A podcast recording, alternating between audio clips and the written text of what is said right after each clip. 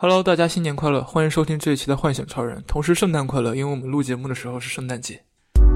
Hello，大家好，新年快乐，圣诞快乐，我是 Luna。我是 Husky，刚忘了说了，不好意思。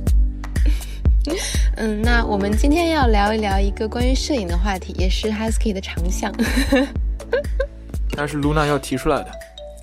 嗯，是因为其实这个问题说大也大，说小也小，就是我们在日常生活中会遇到的，就是关于黑白照片和彩色照片，它们之间有什么不一样，或者是你认为哪个更好的一个非常简单的问题。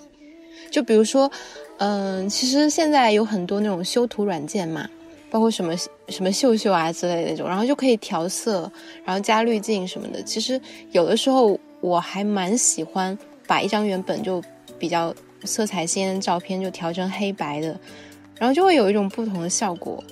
嗯，就因为这些事情，就让我产生了对于这两种就不同色质不是色质，就黑白和彩色之间的一些对比和一些思考。Husky，我记得之前问过你一个特别弱智的问题，就是我是不是问过你以前的照片为什么都是黑白的？没有弱智的。我是不是有一次问过你以前的照片为什么都是黑白的？就包括五十六十年代还是有大量的黑白照片。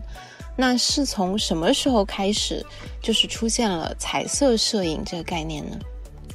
我觉得我不知道符不符合史实啊，因为我没有学过，我对摄影史了解不深入。但应该是一开始没有彩色那个技术，或者彩色的技术非常不稳定，导致出来你洗出来照片之后，它它不符合真实那个颜色，可能红色比如染成了什么其他颜色，或者一种特别看嗯看起来特别廉价的一种红色吧，可能这样的导致。还有一个另外一个原因是在所谓摄影界或者艺术界，一开始大家都认为彩色摄影不算艺术。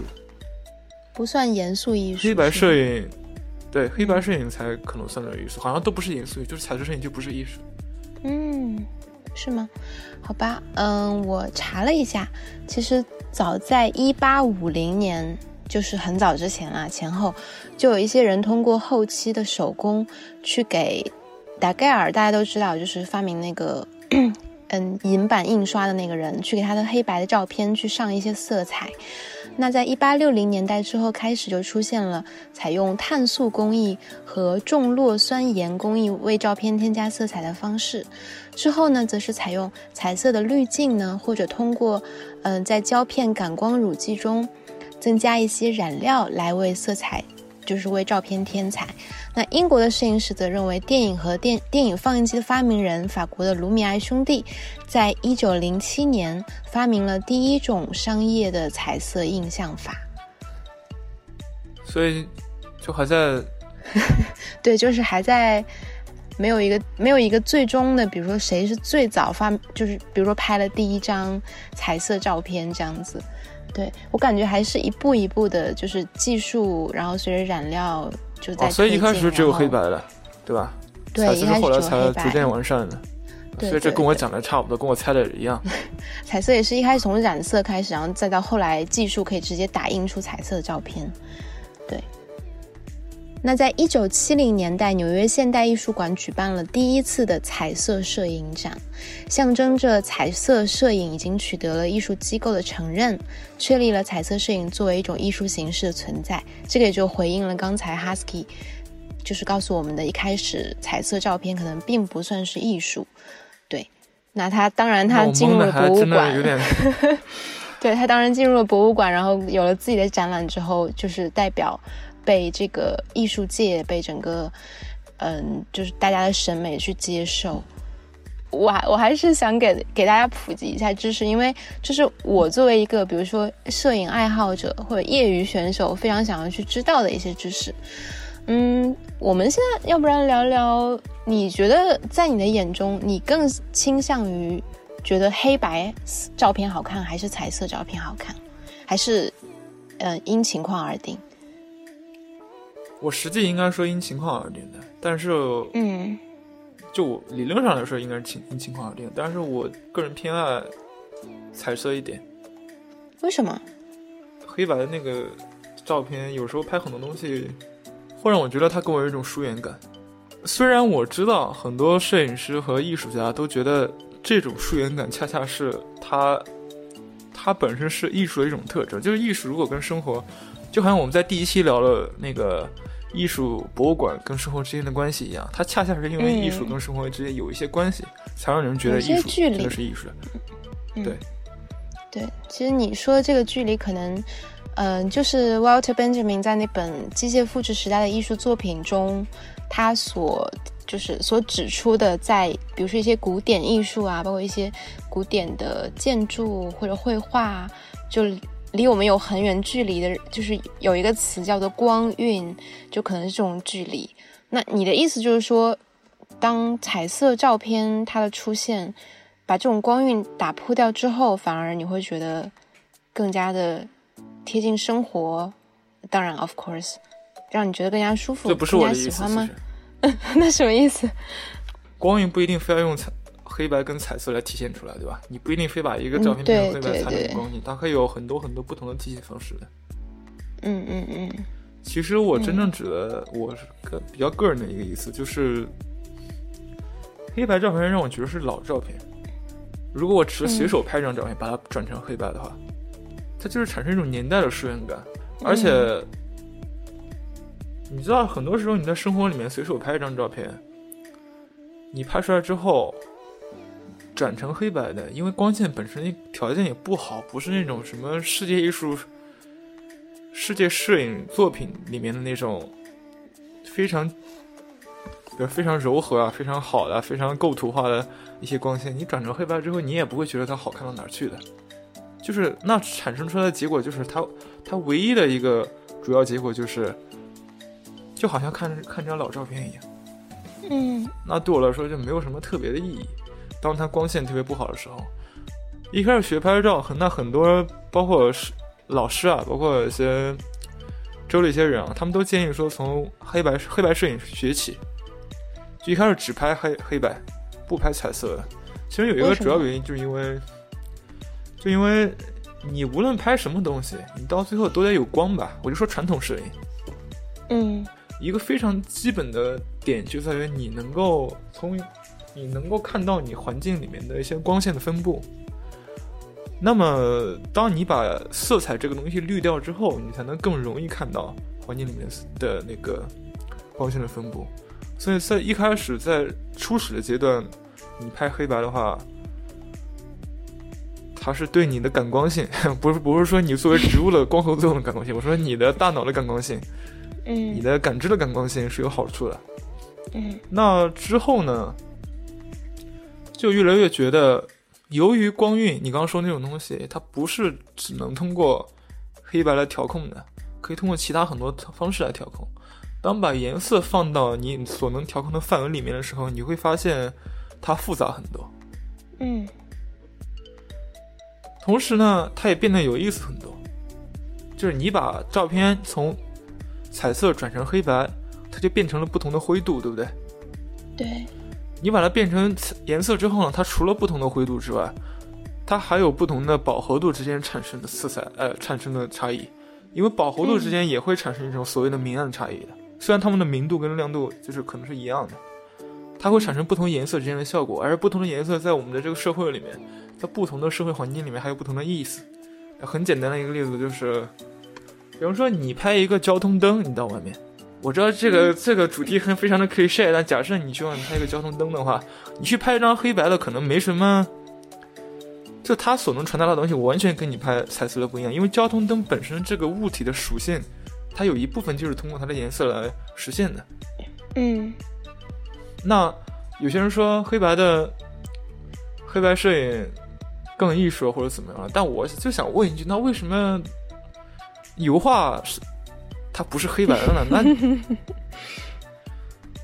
啊，当然中国画可能很多是黑白的了，对吧？对，中国画写意的可能很多是黑白的啊。所以我刚刚讲那么久了，大概就是想说，我认为黑白跟彩色是不是艺术没什么必然关系啊？其实这也不是我认为，这多少年前别人就已经打破了这种思维了啊。第二个是，我觉得一开始拍。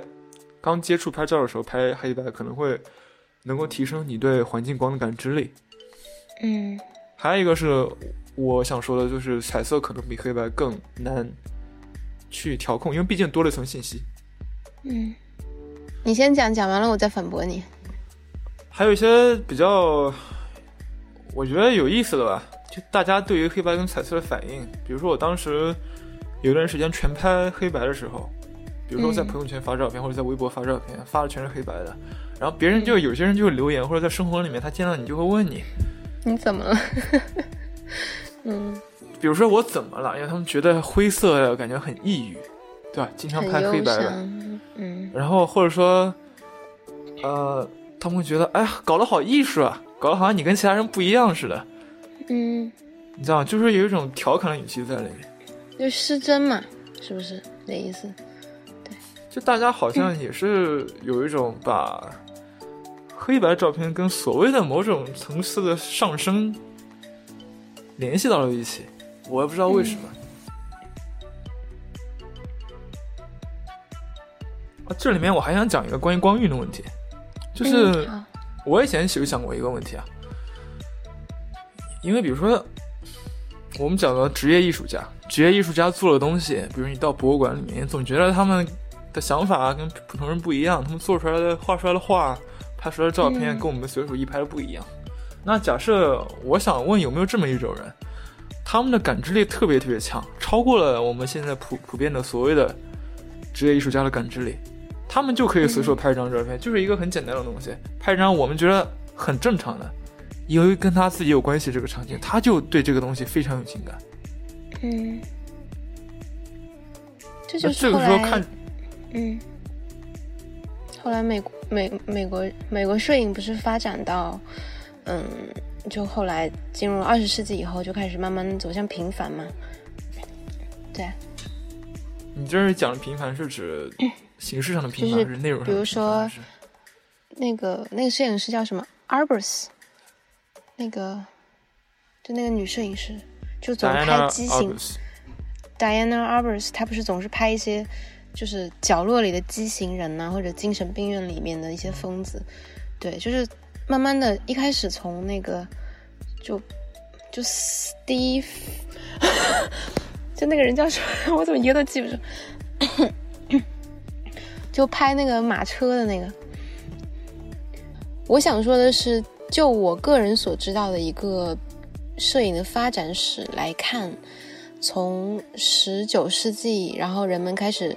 慢慢的，更多的接触到摄影，然后摄影走进了家庭，开始为一些，比如说有钱的人家拍一些肖像照，对，然后从这里开始，然后逐渐、逐渐、逐渐的，后来又发展到超现实主义，然后有什么 Man Marie，然后他们又开始通过去增加一些主观的想法，去或者一些潜意识的东西去改变，就是一种对现实的一种就是非常枯燥的一种，比如说一种再现，那。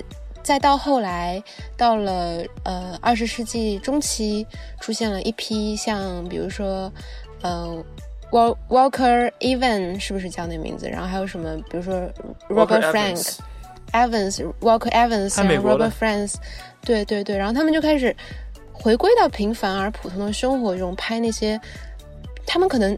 连国旗都不是一个非常重要的意象，在他们照片中，他们去走上街头去拍最简单的人，去拍一些就比如说卖菜的大妈，或者一些什么广场上他们还是用一种特定的艺术化的方式去拍的，虽然拍的主体，客就是拍的这个 subject 越来的越普通平凡，对，就是走进了 ordinary life 到这个层面，对，就是回应一下你刚刚前面所讲的那个。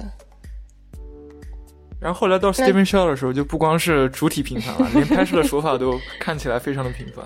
对，Steven Shaw 他他不是看起来非常平凡，他就是非常平凡，就是非常平凡。因为我我一开始看到他照片的时候，其实我挺吃惊的，他为什么会成为那么有名的一个摄影师？就以我一开始并不是很懂摄影啊，我先讲一下我的主观体验。他拍很多街道，你在哪看到他的那个展的？哦，其实这个还蛮有趣，就情形，因为这很重要啊，对于你的那种震撼的心情来讲。对，一七一是一七年还是一八年？应该是一七年的圣诞节吧？对，一七年圣诞节在纽约，然后我当时都不知道谁是 Steven Shore，然后在纽约那个大大不是大都会，在纽约 MoMA，在纽约对，在 MoMA 当代艺术博物馆。就走进去说去看个展，然后因为那天好像还是免费，就很开心。然后没想到二楼竟然在展出 Steven Shore，然后当时我还特别傻傻兮兮的问了你说这是谁？然后我还记得我有一张照片是我站在 Steven Shore 的名字下面在很无语的喝水，因为我觉得好烦恼，我又不知道这是谁，我为什么要来看看他的摄影展？然后我就进去看了，OK，然后他他的照片好像都是一张一张就那种。特别简单，然后就也不大，应该就是它的原始的大小吧，嗯，然后就贴在墙上，一张一张一张，然后就串成了一个就是照片墙一样的东西。然后还有就是在它的空间里，它的设置是用一根线把那个照片全部吊在下边，对吗？然后就很多根线，然后再吊在那边，像一个就大家可以就去去接触它，然后去翻阅它，去看它。然后我看到他照片，第一印象说：“我说这样一个人都能在 MoMA 做展出。”照片什么样的？他照片就很很普通啊，就都是一些大街小巷，然后一些房子，然后空无人烟的街道这样子。是不是就好像？然后他色彩，他色彩在你周围的生活里。对对对对对对。去到了一个随机的地方，然后拿起了手机，随机拍了一张照片，加了个滤镜，然后打印对，而且他加的滤镜都是那种，嗯，就。有点稍微褪色的，是用胶卷拍的吧？那肯定是用胶卷，而应该而且是大画幅吧？应该是对。然后，但是它的你看到它小的不是大吗？哦，好吧，它的感觉就是很普通，而且非常的平凡。他拍一些很多，比如什么牛奶盒，我记得那张照片你给我看，就是一个牛奶盒，红色的桌子，然后一个牛奶盒，还有一些比如说。我印象最深的是他的一些房子，就他会挑一些色彩非常中性色调的颜色的房子的街道，然后下去拍，然后一拍就拍很多张类似的，对。然后他那本影集不就是用这种照片堆叠起来的吗？Uncommon places。对，应该是不寻常的地方。你为什么喜欢 Steven？虽然你把它描述的很寻常。我一开始也不是很懂为什么这个照片在摄影史上的影响力那么大。他真的在摄影史上的影响力很大。对。但是后来我了解了一下他当时拍照的那个背景，他是怎么拍出来的，他这个人是怎么样的，就才慢慢理解。然后在我拍了更多的照片之后，我也才能慢慢理解这个东西。当然，你可以说这些东西全都是人炒作出来的。你这么说，就是你说它被命名为新色彩摄影的先驱，因为他是少数的那个时候敢去系统性的用彩色拍照的一些人其中一个，就是从这个方面来说很有先驱。那在大家都去用彩色拍的时候，现在是这样的，现在大家都在用彩色胶彩色拍嘛，然后你反而。你用个什么机器视觉的算法拍？你用个什么 S 光拍？这种大家就会觉得很 很酷，很 很特别，是不是？或者什么手机截图之类的？对。嗯。但我觉得这还还不一样，因为 Steven Shore 他毕竟还是就是用传统的一个相机拍出来的，只是就是有了颜色而已。嗯。但我我想首先从第一个自己经验说，为什么我很喜欢这种平凡的照片？嗯。这种平凡的照片。就从我个人经验出发的，它是与所谓的，啊，所谓的决定性瞬间有点相反的那种意 意味的。嗯，我也正想讲这个。所谓的决定性瞬间，在很多人，对吗？我有念错。决定瞬间在对布拉松，嗯，布拉松提出来的。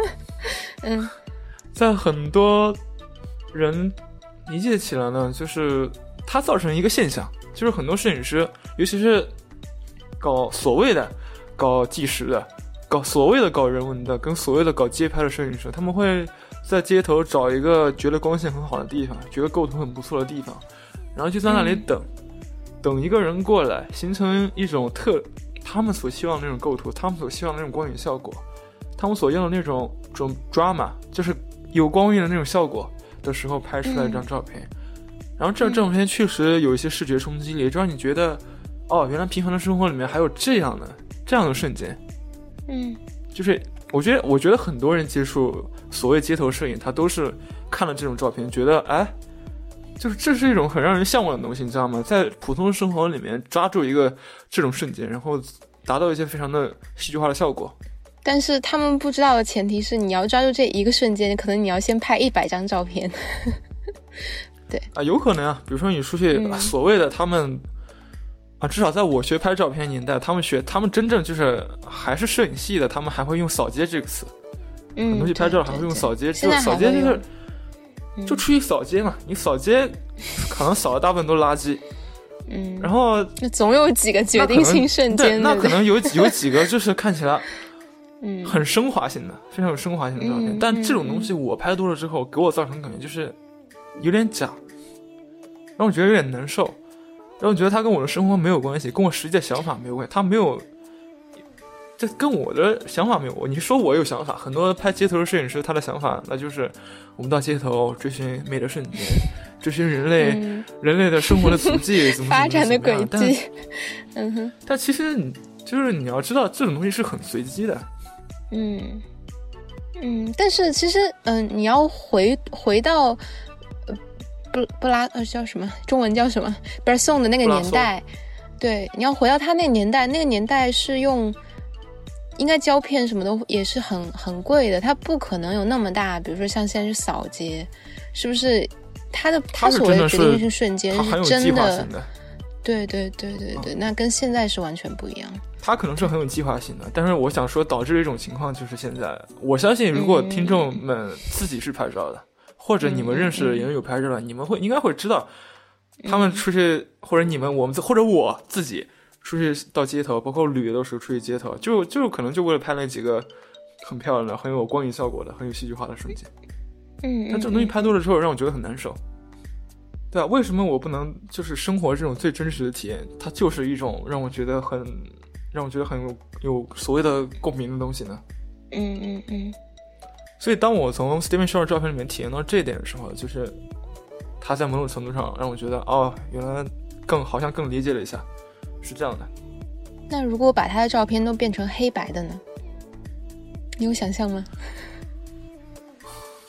嗯，我觉得他至少他的早期很多照片变成黑白的，应该不会有很理想的效果的，因为啊，这跟他的个人的。呃，当时拍照的那个场景有关系。嗯，他当时有一个他个人摄影项目是，好像他没上大学，他用上大学的时间开了辆小破车，二手小破车，然后 on the road 了一下是吧？嗯，就是对，就是 on the road，在路上了一下，然后去。哎，像那个 Robert Frank 当时也是 on the road 一下，然后就拍出了 The Americans。对，好多人都这么干了。就整个交通系统发展了起来。整个美国城就是工业化发展起来之后，就是有就很多人感兴趣嘛，就这样。嗯嗯。他拿了一个特别，在我们现在看起来特别破的一个相机。什么相机？就是一个普很普通的画幅，三十五毫米画幅，还是更可能更小，好像是三十五毫米画幅吧。一个当时大家都觉得非专业摄影师才会用的相机，他要去拍。那他，我当然不知道他的 intention，他的意图是怎么样的了。但是他最后产生一种效果，就是他开着车。去了美国很多地方，他拍了一些美国很平凡的东西，但当时恰好也是美国的一些所谓的消费者商业崛起的这个年代，崛起了很多品牌。反文化运动吗？刚好那段时间，六十七十年代。我我不知道是不是具体是不是那个年代，具体什么年什么年我已经忘了。但当时那个时候就是很多东西在兴起，比方说廉价的饮料、廉价快餐。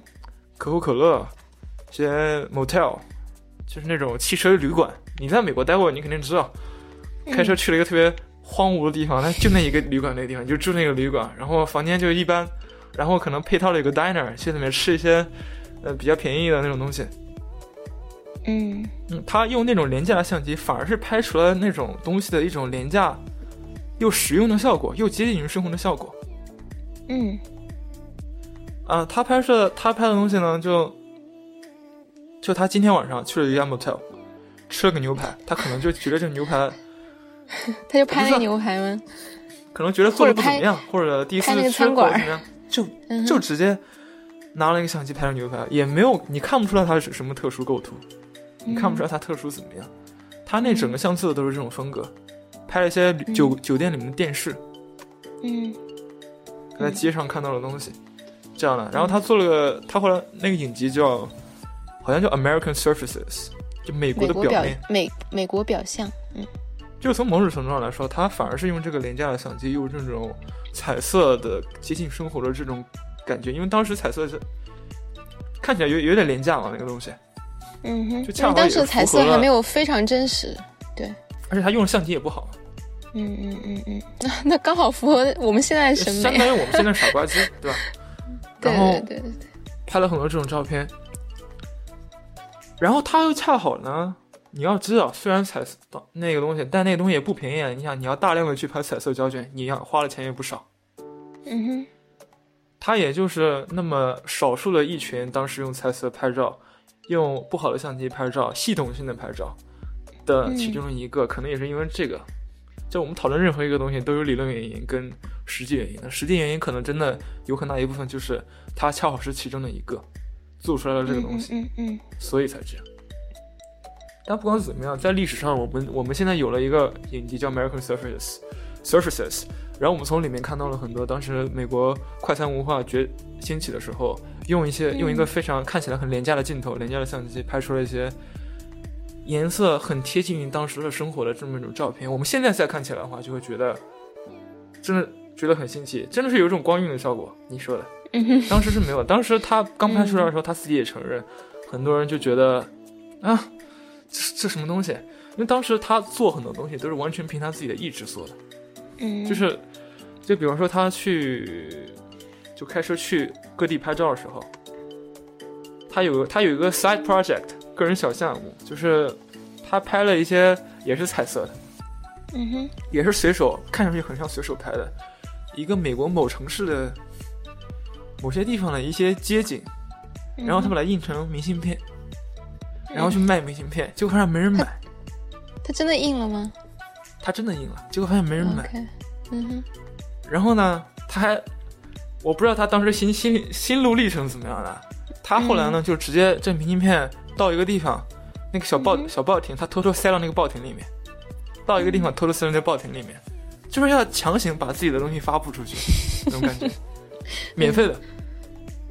就是他，就我就说，就光看这种他的这个，就好像现在大家都在研究什么所谓的很高级的东西，然后你去毕业论文写一个好像大家看起来很普通的东西，你觉得很有意义，然后你就不断坚持，即使没有人给你钱，即使这过程可能很平凡，你去坚持这东西，就光从这种的我了解的，我当然我当然不知道他实际他是怎么样的，就光从这种心理过程，他的这种坚持。跟他当时的独特性，我们现在看起来他当时的独特性，还有我们现在看起来这个这种影集跟当时的这种社会文化的它的契合的效果来看，那嗯，所以他在艺术史上有这种价值，我也觉得也不奇怪。那艺术史上随随机性很强的东西多着多着去呢，嗯哼。所以这样的，所以我对他啊，至少我对他早期早期的理解是这样的，我觉得挺好的。啊，这也就是我想说，如果你现在对拍照感兴趣，你现在又已经知道一些就是基础，然后你现在又能好像很乐在其中的去拍那种街头的光影瞬间，但你又觉得好像缺了点什么东西，你觉得好像有点无聊的时候，你可以去反向的思考一下这个问题。就生活里面有没有什么很普通的，你每天都要去接触的，但是对你很重要的东西，你把它通过某种方式呈现出来，是不是会更好？或者说，至少对你个人来说更有意义。你你要你要知道，你去街头拍一个陌生人，他在光影下的效果如何如何的好，可能跟你的个人生活没什么关系，可能不如你拍一个我经常用的我的耳机，我经常用，用它听播客，用它听音乐，它陪陪伴了我很长时间。嗯哼。万一你哪天耳机丢了，你你可能五年之后就突然想到它，你都没有一张照片。其实，在我个人感觉，我在看 Steven s h a r 的有一些照片的时候，嗯，也有可能是因为他拍的很多照片里是没有人物的，都是一些景物，然后，嗯，而且它的色彩都淡淡的那种，就有两个感受吧，一个是让我觉得有一种疏离感，嗯，怎么说呢？就比如说这些东西都是我们日常生活中见到的，比如说他拍窗帘，然后拍一个什么冰淇淋，拍一个杯子，或者拍一个服务员这样子。但是我们很少会真的说停下来去摸摸它，比如说我去感受一下这个窗帘是什么材质，或者呃去跟这个呃这个什么 service 聊一下天，然后怎么样，就让我觉得好像它就在那里，但是我对它非常的陌生。一个是这种感觉，然后还有一个是让我觉得一种巨大的孤独感，有可能是因为他一个人在路上。然后他的视角就通过他个人的一个小小的视角，然后拍出他所看到的一些他周围的景物，都是不一样的，然后各种各样的，而且很多都很空旷，让我觉得很孤独。对，这是我作为一个外行人的一点点的小的感感受。嗯，然后也能反映出一种巨大的落差，就当时六十七十年代刚好是流行文化，什么什么好莱坞啊，什么就那个年代消费主义。然后他却一个人背上了相机，然后走走到了，比如说一个什么戈壁滩呐这种地方，然后去拍照，就一种非常大的落差。就是他好像也在通过这种方式进行着一些他自己小小的反抗。他要反抗，OK，你们要去拍电影，你要去当明星，那我就去拍照，我就去把最真实的生活展现给大家。这这也是他的一种 on the road 上的一种精神。我是不是太严肃了？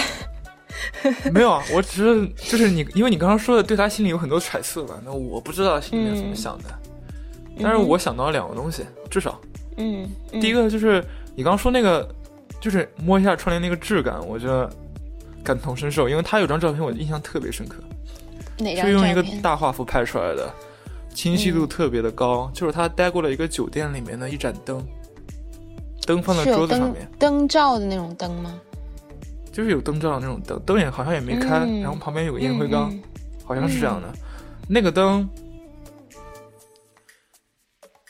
你说你要哭了吗？它就是一个灯，不是？嗯，你说它不普通的，因为它它那张照片机像素很高嘛，它那个灯是那种特别粗的一个呃一个 body 吧，然后上面有很多那种小小东西，一点一点一点一点的那种磨砂的那种感觉，嗯。然后你再把这张照片放到他其他的那些照片里面，嗯哼，就是这些照片相互形成了一种一种空间，这空间就是当时他待过那种环境。那你刚才说这种东西很很普通，在我们看起来，但其实我想说，我想说，他们的类别可能很普通，嗯，就是那些是窗帘，是服务员，是牛排，我们生活里面也是窗帘、服务员、牛排，但是你把它具体起来，我们的那盏灯。跟他的那盏灯是完全不一样的，嗯，就是每个人的那盏灯都不一样。他让我觉得，就是他真的是在意当时他那盏灯的他那种那么一种特殊的状态。虽然那东西很平凡，但他把那么一个平凡的东西当成一个很特殊的东西去看待，嗯，拍出了这张照片，这是我的感觉。因为我都是在讲我的感觉，我对他心里揣测不敢。那你刚刚说那个明星什么的，其实，嗯。其实，那让我想到了，就是他还在在他刚才我说的那个 American Socialist 那个影集之前，他还做了一件事。什么事儿？他当时高中，我刚我刚说他不是大学没上嘛，他说他高中经常翘课的，我不知道他有没有翘一半的课，还是怎么样。他大概用很多很多翘课的时间去，他应该也在纽约上纽约吧，当时他去联系了 Andy Warhol。哦，是安迪沃霍尔是他跟安迪沃霍尔好像一开始。是偶然见面的，由于某些原因，特别去想给他拍照，就联系了他。Andy War Andy Warhol 当时就同意了。他当时还是个高中生是吗？嗯，对。Andy Warhol 如果大家不熟悉的话，是一个，也是一个在艺术史上，因为他不是单纯的一个拍照嘛。他是现在那个有一个艺术史网站，他是排名第一的艺术家，应该都 认识。嗯，但他也是一个。他可能跟我们平时印象里面那种艺术家不太一样，他既搞时尚，既搞 pop 这种流行的东西，他又搞艺术，又搞对，而且看起来很浮夸，嗯，很香蕉是吗？就这么一个人，有些人觉得他很矛盾，这个人，嗯嗯，他既反思这个社会，又不断的接受这个社会所带来的一些东西，对，就是这样的。他当时就给 Andy Warhol 拍照。是十十六七岁的时候就认识 Andy Warhol。对，Andy Warhol 当时在美国有一个所谓的，我们现在讲是 studio，Factory，对他当时叫 The Factory 嗯。工厂，他把那嗯名字叫那个，他就是不上课，去工厂里面拍 Andy Warhol，拍他的朋友，拍他们在做一些事，然后出嗯。出了一个影集，到最后 我后好羡慕叫他呀。叫 The Factory。但我想说一个，嗯，我想说两个吧。第一个是 The Factory，它是用黑白拍的，哦，是吗？嗯，那就对哦，有很多吧的黑白照片，难道是 Steven Shore 拍的？是他拍的。哦，Oh，My God，嗯第二个是你在 The Factory 里面，你是能看到一些他在所谓的他在摄影的技术上，他的构图上面的一些就是想法的独特的想法。小心思，就你能，对，你能嗯看出来一个他不是那种没有所谓的我们觉得没有构图功底、没有结构功底的，谁会随手拍的那种形式，完全不是。他有张拍安妮沃霍的照片就很有名，在一个小餐厅小，就我们说是小吃店里面，一张照片，所有的所有的人都是清楚的，然后安妮沃霍是模糊的。你想，你要想一下，他当时是用胶片拍的，哇，这他这个场景好萨特哦，受不了。了。是是手调的。安迪沃霍在前面做的，他是模糊的，然后他想展现的就是所有后面人看到安迪沃霍每一个人他他的表情，嗯嗯就是他在拍照的时候他会想这些东西的，他不是什么都不想的。嗯，但是他后来发生了转变，嗯，他发生转变，他后来也觉得就是 他好像就跟他很熟一样。他跟安 他跟安迪沃霍，这都是我从书里面了解到的。OK，和我自己自己对他照片的感受，他他也觉得就是、他说的，Andy Warhol 跟他关系也挺好的，但是他不想留在那边一直拍照，他也不想在那个圈子里面一直拍照，好像从某种程度上来说，那个圈子不适合他，所以他就是，嗯然后他后来就去拍了 American Surfaces 这这个照片，开车。然后你刚刚说那个孤独，嗯。就是他，因为他后来又去驾车，又开又开了一遍。嗯。像那他那次驾车的时候用的是大画幅相机了，就那种要你要先拍照之前要先把它好好的立起来的那种照片，呃那种那种相机。那种相机。但他那次对，但他那次是其实是跟他女朋友一起去的。嗯嗯嗯嗯嗯我刚刚说那个烟灰缸那个照片，灯照那个照片，就是应该就是他那个影集里面的。当时他每张照片应该是他女朋友都在他呃旁边的吧，在地理位置上来说，他们都是一起的。嗯哼嗯我记得他拍了两张，他里面含有他女朋友的照片，我能记得的。嗯，他女朋友叫 Gin Ginger，名字很奇怪，叫 Ginger 就是姜 姜姜那个单词，很好吃。我不知道跟他头发颜色有没有关系。嗯一张照片就是 Ginger，他从后面拍的他，在一个游泳池里面。哎我猜他们还是有点乐趣的，当时生活里面，还会去游泳池里面游个泳啊，这可能晒晒个太阳之类的。人家就不能去度个假吗？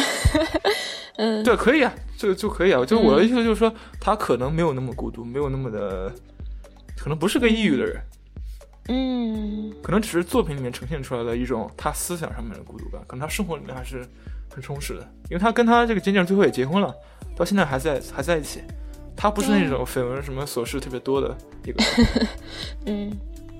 但是我经常会看到，比如他会拍一些什么垃圾袋，就啊，然后地上的？裂纹有很多呢。有有有一些有有一些是对，如果没记错，还有一些什么橱啊窗，我觉得对，OK，我觉得这要看，我觉得这可能就跟我们所处的时代特点有关系吧。嗯嗯嗯嗯跟我们想的有关系。我也不知道他想表达什么，但是这不就是照片？它就是任何艺术品，它一个好的地方就在于不同人看起来，结合他自己，结合他当时所处的时代有不同想法。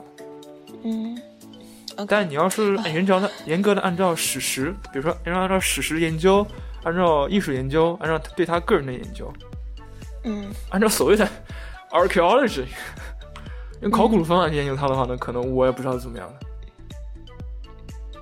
好吧，就只是分享一下我们俩对于这位摄影师的一点小小的感受。啊，但我们讲那么多，我们还是希望，如果你听到这个你有点感兴趣的话，去网上搜一下 Stephen Shaw 啊，他中文名叫，呃，叫斯史蒂芬肖尔，肖尔还是叫斯蒂芬肖尔？肖尔就是芬肖肖像的肖，然后尔就是那个尔，就那个二。嗯嗯。OK，那我们还是回到我们一开始的话题吧。我们不是在聊黑白和彩色吗？对。所以彩色黑白，嗯，我觉得这个话题有点像，现在比如说你到 YouTube 或者到哔哩哔哩上搜什么相机器材回顾，比较哪个相机好，哪个相机不好，他们就为什么说这相机，比如说这相机或者这镜头，它成像素质是这样的，它色彩偏蓝还是偏黄，它这个画幅大还是小，它景深浅还是深，嗯嗯嗯。可能都不是关键的，关键的可能是真的有一个很关键的点，就在于你拍照的时候，你有什么条件？好吧，其实如果我我我想就补充一下，你刚刚讲到一个，体验的对，还有就就我想体现的是更真实的，还是更所谓的更不真实的？我想体验的是光影效果，还是我想体验的是这个东西本身的它的颜色、它的材质？我就想说一下，你刚刚提到为什么中国以前什么有水墨画，但是国外都是什么彩色的什么油画啊，或者彩色的壁画之类的，是因为就是呃，我个人觉得是因为中西方的一个审美的一个差别吧。就我们中国人都讲要以墨写色嘛，就黑色就。就黑黑墨汁的颜色可以代表万物颜色，用留白去填充想象。那我们讲的是用神似，而不是像西方那种，比如说像一开始的壁画，或者再到宗教抽象思维比较早。对对，他们是讲究形似，那就体现出两种完全不同的艺术和精神，还有价值观。嗯，所以后来就有很多的汉学家或者什么，他们对中国的审美感兴趣啊，对日本啊，包括，然后把慢慢的把东方的一些美学观念引入到了西方，然后现在就是形成了一种比较什么，就群英 荟萃的感觉。对对，现在这个社会就是是就是文化交融的吧？嗯哼，有的时候文化交融的不好。就可能是现在这个社会这种情况，文化交融的不好。那有的时候文化交融的好，那可能是某些地区特殊的地区的交融情况。嗯嗯嗯。那那你刚刚谈了一下，你更偏向于喜欢彩色的照片是吧？就如果综合考量的话。综合考量对，但是我不得不承认里面有很多现实原因。嗯啊，现实原因。比方说，我拍照，我没有很专业的灯光。我没有办法，就是那么去精控精确的控制灯光。当我真的有办法那么去精确的控制灯光的时候，可能我也会突然间一下子拍出来很多黑白的照片。嗯，专门拍光影的有可能。还有一个是我个人兴趣点，我可能更兴感兴趣的是这个事物本身的样子，它的材质，它什么颜色，这个颜色它本身传递什么东西。我觉得颜色很有趣。但是黑白照会不会？让人觉得这个事物的形状或者线条更加的突出，就是两种也是一种会啊会啊。审美的，就关注点或者什么是不一样的，对。对啊是啊是审美关注点不一样，对对对，就所以这也是为什么就我个人是偏向黑白照片的，我更我不知道为什么我更偏向于看黑白的影集，对。因为有时候我觉得彩色照片可能对于现在这个时代的我们来说，因为周围全是彩色的，太多颜色了，然后我需要在摄影或者一些艺术中去找寻一点点的单纯，一点点安静，然后灰度大一点的东西，中间的东西，而不是继续是那么的嘈杂或者那么的色彩丰富。对，然后摄影给我一种肃穆的感觉，可能也是因为。从黑白照片这里来的，就黑白照片总让我觉得，嗯，你刚刚说是会让你觉得有一种很什么怀旧，还是有时候我拍人像，我喜欢把它调成黑白的，因为黑白色总是会让我更加关注这个人他的一个轮廓，然后还有他的眼神，就大家都一样，就是我更关注的是这个人本身的样子，他他的比如他的皱纹啊。它的形状、对对轮廓，对，嗯，那为什么你就是刚刚你会有这种想法？就是很多人会觉得黑白照片就比彩色照片更艺术一点，你有想过这个问题吗？或者他们会说你，嗯，你你你很高雅，都会发黑白照片之类的，对。他们不会说高雅的，他们会说装。OK，嗯我呃，因为这个问题问的很广，就是很概括。我现在从概括的角度回答，可能是因为我们总有一种倾向认为，我们透过现象才能看本质，对吧？嗯是吧？我们必须把现象中的某些东西 揭开。总会有人说我的这个艺术品，嗯，表现了一种更加本质的对于生活的理解。嗯那这种更为本质的，那考虑到摄影刚开始的时候，它没有那么多其他的，还没有发展出来那么多的门派，你知道吗？那么多的想法，嗯，就是拍一个东西，那么很很自然的，脱你在形式上面你要脱离相貌，脱离所谓的 surface 的一个办法就是，就是不要颜色，因为颜色确实是我们生活里面的一个比较表面的东西嘛。不要颜色之后，就能够让人更加注意到这个东西本身它是什么，它是个人，还是个桌子，还是一个嗯。器具，嗯。它光线到底是怎么打的，嗯。可能就是有这种思想倾向在。你说的这个其实是有有点类似于像文学批评里面有一个概念叫嗯 defamiliarization，就是叫做陌生化或者去熟悉化，对，然后从而产生一种更 sublime 的感觉，对，嗯。Sublime，大家不知道这单词的话是就是 很崇高不知道这单词，S U B L I M E 吧？嗯，对对对，其实也是我在有个软件叫 Sublime，是吧？OK，也是我自己在看黑白照片的时候一点想法，就是因为现在人会刻意的把一些真实的，比如彩色照片调成灰的，或者直接黑白的，然后就让那种熟悉感从我们生活中脱离，它就是一种陌生化的非常典型的一个运用。嗯，然后其实如果要追溯这个的话，其实可以一直追溯到 Aristotle。对，我 就我们就先不说这个了，我们继续聊黑白或者彩色。嗯你有问题要问我吗？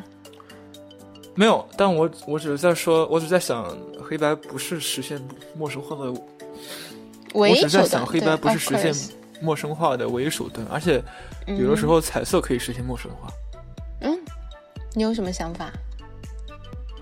很简单。就把它比如说我们现在过，度的爆，就是什么，就调啊调高对比度啦。就比方说我们现在去看 Steven Shore 的那个 American Surfaces，啊，那个，嗯，对吧？从现在来我懂你的意思了，我懂你的意思。如果我们，看黑白的话，那有家餐厅那就是个餐厅。嗯，但是我们，比如我看，我作为中国人去看他拍的某些所谓的美式餐厅 （American Diner），你去过 American Diner，你知道他们有一种特殊的装修效果、特殊的颜色的那种复古变化，在里面。它那种变化，由于现在没有了，反而会产生一种去熟悉穿。越感，对，穿越感，对，就像，还有一种去熟悉感，在心理学里面说的。嗯就我当时突然想到一个问题嘛，我说为什么有些人他看到一个东西，比如说一个手机啊，或者一个一个文字啊、一段话，或者没有意义的，讲个没有意义的一个一个汉堡，越看越看越看，觉得这东西我越不熟悉它，变成个什么其他东西了，对，这样。或者一个字你看久了你就不认识了，啊？沙特有本书叫叫恶心，你知道？嗯，知道，它里面就看一个东西，看看看看看，突然间觉得就突然有一哎种恶心的感觉，想吐。啊，或者我们不说恶心，我们说它变了，它不是这个东西了。嗯嗯嗯就是我们即使这个外面外面外面的这个这个照片很接近于真实，嗯，我们通过不断的去去想它，就可能产生一种反身性的一种去熟悉化在里面。那不管它跟什么，它具体原因是什么，不管它心理学具体机制是什么，嗯就是这个现象，大家应该有体会吧？嗯，有啊，还有一个跟这个原因可能有从属关系的一个，嗯就是一般人可能在拍东西的时候想的是我要拍什么对象，对吧？我想是我要拍什么，你知道吗？这个东西是什么？他是个人，这个人在干嘛？他在帮老奶奶过马路，所以我要拍他，展现出这个社会和谐的一面。比方说，拍拍的拍东西，你的意思就是拍东西总有一个拍摄主体，对吧？你要需要一定要有个 subject。对啊，但问题在于，现实世界太复杂了。嗯哼，把你的主体固定住之后，你会发现，哎，周围的颜色怎么那么随机啊？啊，周的颜色当然随机了。老你怎么知道这个人扶老奶奶过马路？这老奶奶她身上难道必须穿个颜色恰好符合过扶老奶奶过马路的这个人身上穿的颜色吗？形成一种颜色上的和谐效果吗？当然不是了。嗯颜色很多时候它就是一种容易信息，所以这个时候你把颜色去掉，反而它可以凸凸显主体。凸凸显人物。但如果恰好、对，但是如果有一个人说我要拍摄的主体就是颜色，嗯他就是在这个世界里面寻找各种各样不同的颜色，那么这个时候原本的内容就变成了一种冗余信息。原本的内容是就原本这个这个人这个主体这个老奶奶，主体，嗯，你这个让我想到了我上上个礼拜拍了一张照片，就是在我回学校路上有一个十字路口，然后也刚好就是一个斑马线，然后走在我前面的那个女孩背了一个绿色的书包，就让我看到它一乍眼看过去就是一个绿色的东西。然后这个时候，旁边走过的一个男人身上穿了一件绿色的夹克，刚好这个时候是绿灯，然后旁边的 taxi 它的那个车牌刚好也是绿色的，就是我就把这幅画面给拍下来了。就在这张照片中，我恰恰就是要寻找到你刚刚所说的那个色彩是我的主题。对，这让我想到另外一张照片，什么照片？前面有个人胖胖的，穿了个 T 恤，T 恤上面写了一个一串数字，这个数字好像是比如说十三点五十九一三五九，嗯，然后这个摄影师恰好举起手表，这个手表上面的时间就是十三点五十九，这好土啊！然后拍一张照片，嗯这个时间跟那个时时间就是一样的。嗯嗯嗯，就是其实就是说，照片的主体是是任意的，对吗？它可以是，假如你认为这是一种创新，这反映了生活的某种真理，反映了生活的某种让你觉得它值得生活的地方的话，那它是好的。假设你认为这些东西它只是一种随机，它只是一种生活的表象、生活的幻想，跟我们真正所体验到生活的真理和本质没有任何关系的话，那么这种情况下，用用颜色啊，或者用这种所谓的呃时间上的刚才那个两个数字之间的恰好的重合性，那就是没有什么意义，它就是一个不合格的艺术品。对你来说，嗯嗯，这就是你要补充的吗？这就是我要补充的。对，那比如说你像有个摄影师叫叫 Jeff Wall，我不知道中文叫杰夫沃尔吧、霍 e 尔 Wall，，嗯，沃尔，就那个墙那个单词。哦，沃尔，那应该是沃尔，嗯，对，Jeff 然后他拍东西呢，就完全是组织性的，可能百分之七八十吧，七八成是按照油画式的那种方式去拍的。嗯他会他会从可能是从一幅画开始，然后想把这个画里面的东西变成真实的，去布建一个场，就跟拍电影一样。那这个情况下，可能就是所有的他连颜色都可以自己选，那可能它里面就是很多颜色就跟油画里面一样，它就代表一种一种东西。嗯，你这样说让我突然想到一个问题，就是我也一直在思考，就现在，比如说在我们这样一个科技发达的年代，有各种色彩年代，而且你可以还原各种色彩年代，现在的摄影师厉害呢，还是以前的摄影师厉害？就在那个只有黑白照片的年代，因为你刚刚讲的这个人，他可能他的照片可能更大的意义就在于他的色彩。或他的创新，它的与众不同。嗯，他的照片真的经得起推敲吗？就比如说，他真的有那种让人他每张照片都是有久久，凝视让人久久凝视、不舍得挪开眼睛的那种魅力吗？刚才你说 Jeff Wall 是吗？对，就比如说拿他的照片跟他拍的照片还恰恰真的是你刚刚说那种哪一种，就是会让我凝视很久的吗。啊，因为它是完全按照油画式的方式所排布的嘛。他他他很多东西都是有它内部的所谓的能指所指这些东西在里面的。嗯嗯嗯嗯嗯那很多东西都是也有也有典故。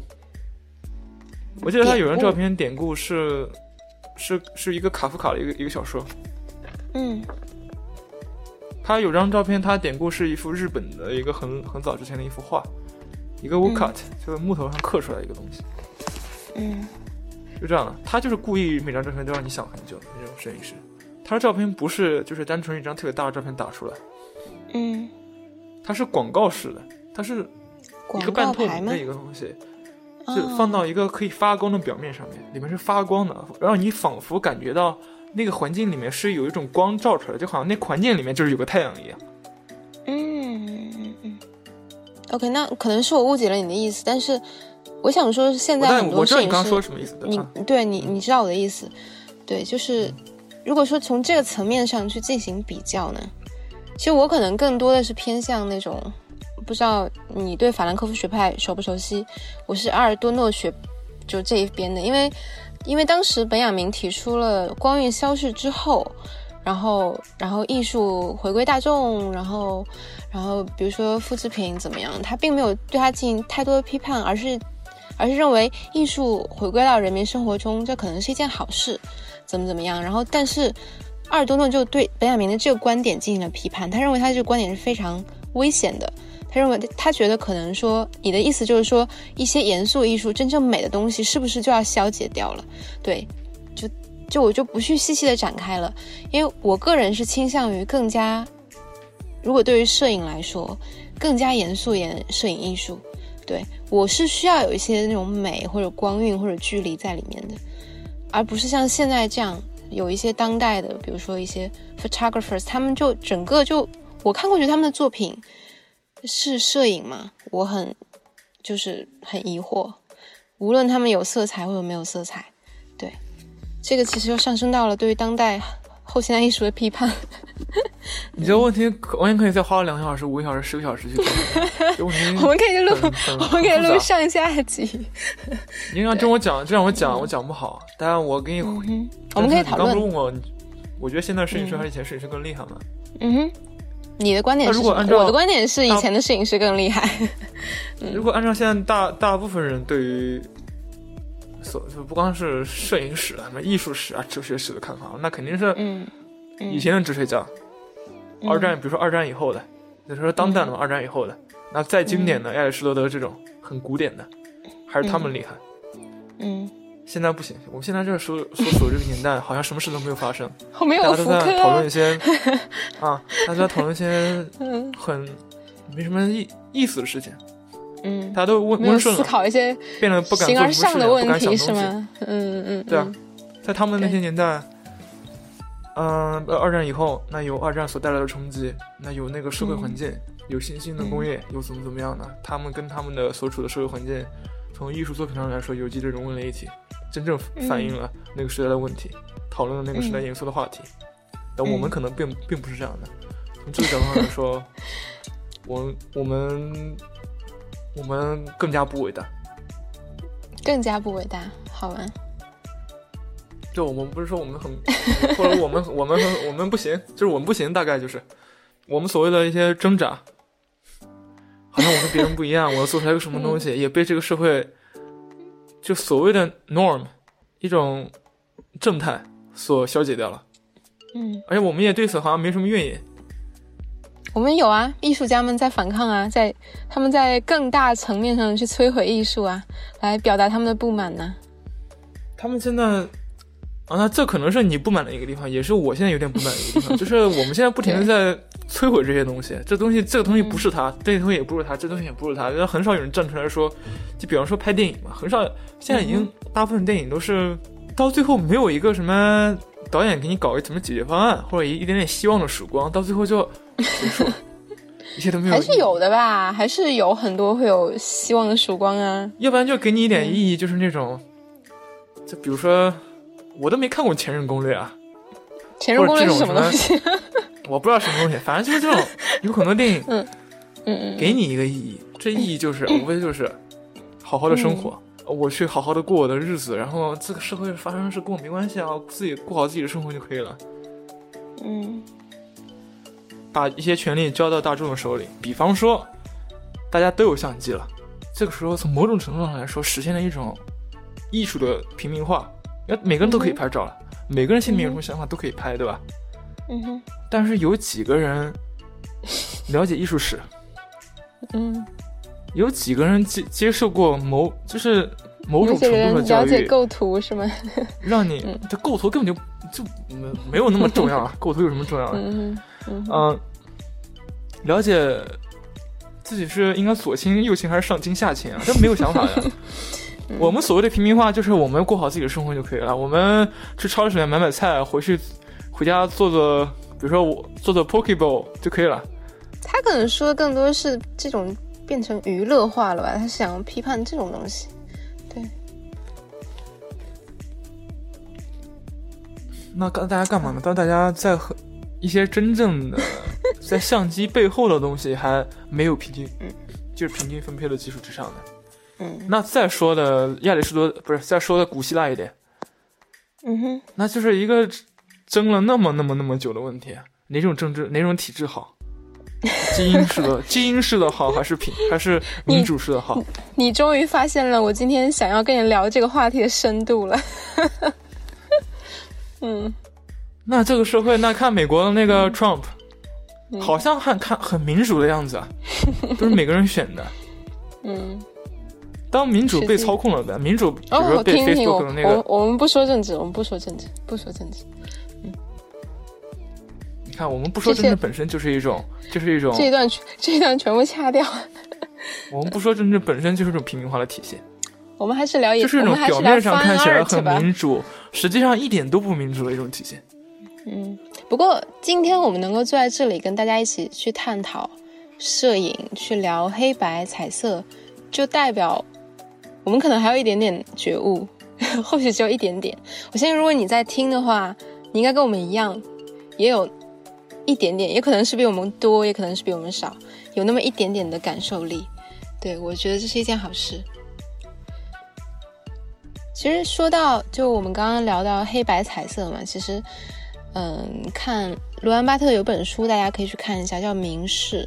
里面一句话，他说，嗯，他在分析黑白照片，就是之前那个年代啊，就比如说我们爸爸妈妈那个年代，或者再早一点，有一些黑白照片，一些婚纱照是没有没有颜色，他会后期去涂色什么的。然后罗兰巴特就说，对我来说，这种色彩就是假发。我觉得重要的不是照片的生命力，而是一种确定性。那个被拍摄的物体确实以它自身的光线来触及我，而不是后来加上去的光线。其实这个有点像我刚刚的观点，就是我认为黑白照片真的吸引我的一点是，因为我看得到那个东西就在那里，它的样子，然后它轮廓，嗯，可能它的温度我都能猜到，然后对，就是一种生命力。然后他罗兰巴特可能认为这种生命力并不一定是来自色彩，嗯，就来自一种这种物体的确定性就够了。如果说后来再去给它添加一些，就嗯，可以讽刺一点说，比如说现在有些软件去加一些滤镜，真的有必要吗？但是，of of course，是那个色彩是。会带来生命力的，就比如说，你拍，你有一些摄影师他会近很近的拍一个一株小小叶子，对，然后如果说这个时候它是绿色的，跟它是完全黑白的，一个一个是我的关注点会不一样，一个是我会觉得黑白那个叶子好像是已经没有生命了，对，这就这个很常识嘛。但这个已经穿插在我们刚刚讲的东西已经讲过了。但我刚刚想说是以罗兰巴特为代表的这些法国作家，嗯嗯嗯，他们讲东西，就是他们讲话是经过深层思考的，但是同时也是非常的高度情景化的。嗯，就这个东西在这个情景下非常实用，然后到下一个情景可能就不是这样了。因为他刚才说的那个，你刚刚引用那段话，我罗兰巴特那段话，他是。这背景是他分析黑白照片被着色后的不真实，对吧？对，它是跟黑白照片之后被着色有关系的。但是我们在后来又说的时候，就变成了我们拍的时候就是黑白的，就这两个东西就还是不一样，嗯、是不一样的。对对对，我知道你的意思。对，就这是我不太赞同的一个一个原因。嗯嗯嗯嗯嗯，这个他这个观点真的可以用来说服我一些东西，我为什么会喜欢黑白的更大于彩色？对。主要是其实这本书比较推荐给大家，《明示》。那这一期关于黑白和彩色，其实相信如果你真的有听下来的话，知道我们其实可能聊的并不单纯，只是停留在色彩上面去聊摄影或者照片。我们去我们去聊了一些包括生活中平凡、简单的东西，然后浮夸的东西，或者一些思想、思想、社会的东西。对，然后嗯，也有很多不不不讲的不对的地方，就大家就听着玩就好了。对，然后也希望希望什么？你来说吧。可能有讲的不对的地方，但不要听着玩，就是认真听，然后认真想一下我们不对的地方也可以。OK，那这一期的节目就是这样。新年快乐，再一次。Okay, Merry Christmas. See you next time.